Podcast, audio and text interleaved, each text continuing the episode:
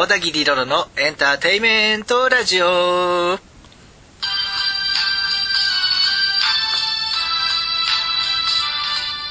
昼間聞いている人はこんにちは。夜聞いている人はこんばんは。小田切ロロです。1週間のご無沙汰。皆さんいかがお過ごしでしたか？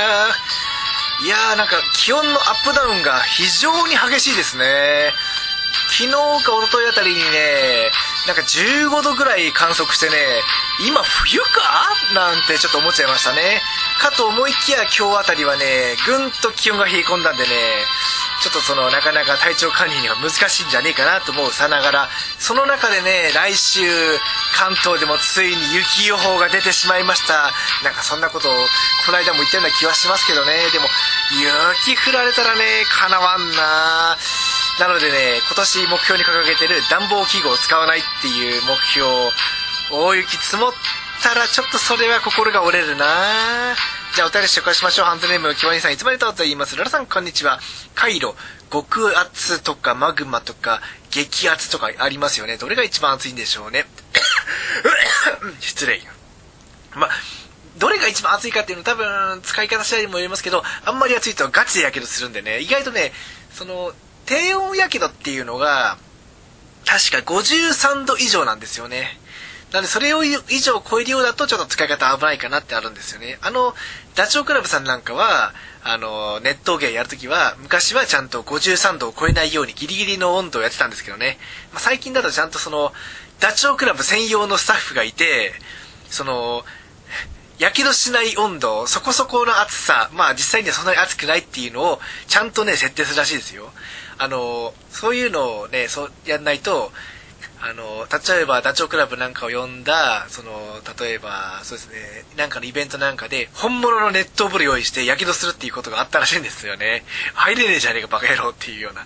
まあ、あれはやはりあの、リアクション芸を楽しむのであって、ガチの熱湯風呂っていうのはさすがにあかんのですよね。まあ、昔日テレでスーパージョッキーという番組があって、それが元になってるんですけどね、あの時はね、ガチの50何度っていうのやってたんで、結構みんな体ばっかっかになってね、やってたりしたんですけど、知ってる人いねえよな、もう今若い子でもね、あんまり知らないからね、なかなかね、そういう番組ありましたよっていうことだけ。先日28日、笠松競馬場でコスプレイベント仮想の宴2024が開催されました。多くの人たちが馬娘のキャラで参加する中、あのハリボテエレジーが現れたそうです。これ見たんですよ。なんかネットにハリボテエレジーがなんでトレンドワードに上がってるんだなと思ったら、そのイベントの中になんとハリボテエレジーのコスプレをした人がいたというね、すげえ、まだ忘れられていなかったなっていう。競馬場でのコスプレイベントって他にやってるとこあるのかなとちょいと調べてみると去年の9月にイギリスのチェスター競馬場でパントマイムホースレースがありました。コスプレとはちょっと違いますが、馬、かっこ牛などの格好をした皆さんが必死で走っていました。チャリティーらしい。ちょっとそれ面白いですね。どっかの競馬場で、あの、恐竜のコスプレをして、ちゃんとゲートに入って、それで走るなんていうのを、なんか見たことあるんですけど、あれは左回りだったから多分アメリカでしょうね。うん競馬場でコスプレ大会いいなと思いました。JRA でもぜひハリボテ LG だらけのレースをやればいいなと思いました。それではまたお便りします。PS、琴ノ若関大関昇進おめでとうございます。次は横綱ですね。霧島関終盤で崩れましたが、必ず年内には横綱になれると思いました。横綱、あれだけ急増してて優勝怖ってでも照ノ富士と琴ノ若の二人の次につけたのは若元春。いやー、今場所優勝したのは照ノ富士でしたけどね。うんなかなか見応えのあるレースでした、レース、試合でしたけどね。まあ多分ですけど、来場所は照ノ富士お休みするんじゃないかな。一旦優勝したらもうしばらく休みでいいんじゃないかなとは思いますけどね。いやー、何年か前でしたっけ？横綱が5人もいた時代があったと思ったら、1人もいなくなっちゃう、もう1人しか残んなくなっちゃったなんていうこともあるんでね、なかなか安定しないなっていう。横綱不在を英語で何て言うか知ってますか ?No smoking って言うんですらしいですよ。のスモーキングっていうね、ワードがよろしいようで。まあ、話戻しますけど、競馬場でのコスプレ大会、JRA でね、開催ともなると、うーん、なかなかね、そこが難しいところなんですよね。JRA もね、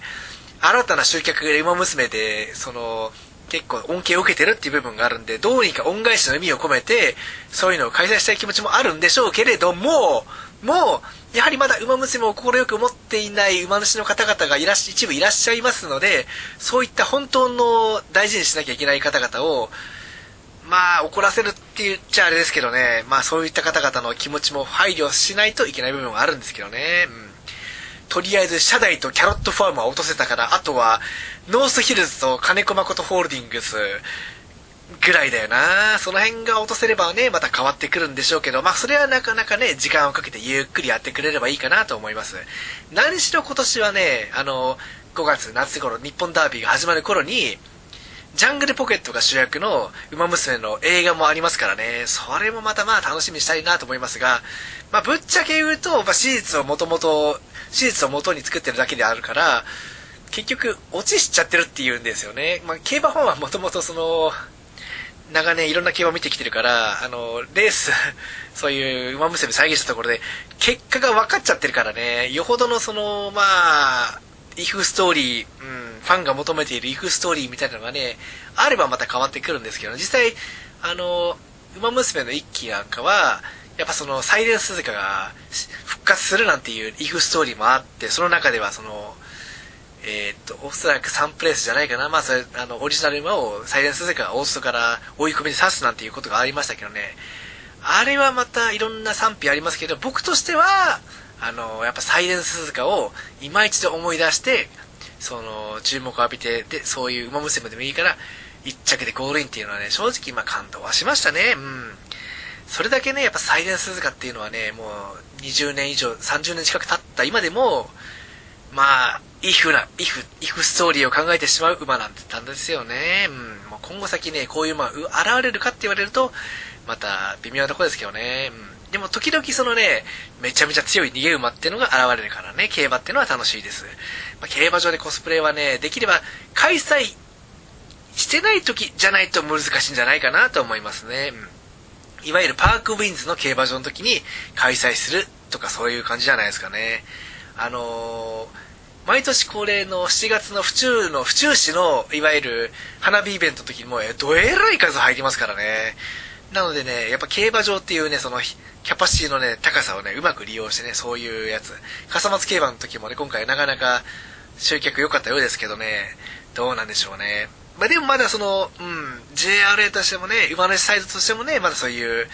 まだちょっとっていう部分があるんで、まだまだここで焦っちゃいかん。じっくりですね。しかしまあ、ハリボテーレジ出てきたってことは、残りのね、他の馬、直線番長とかね、銀シャリボーイとかね、えっ、ー、と、なんだっけ、他のハリウッドリムジンとか、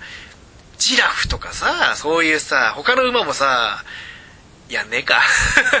他の馬やっぱいまいち、うん、影薄いもんな。実際その、ハリボテーレジーも初期作だったからね、2期作のあの、いわゆるあの、3人ぐらい入ってて、あの、段ボールじゃなくて、ドラム缶タイプになっているやつではなかったからね。うん。まあ、その競馬コスプレ、他にもね、個人的にはね、ちょっとずれるかもしれないですけど、ジョジョの奇妙な冒険第7部スティールボールランからもやってもいいんじゃないかなとは思うんですよね。あれも一応、競馬の話ですからね。うん。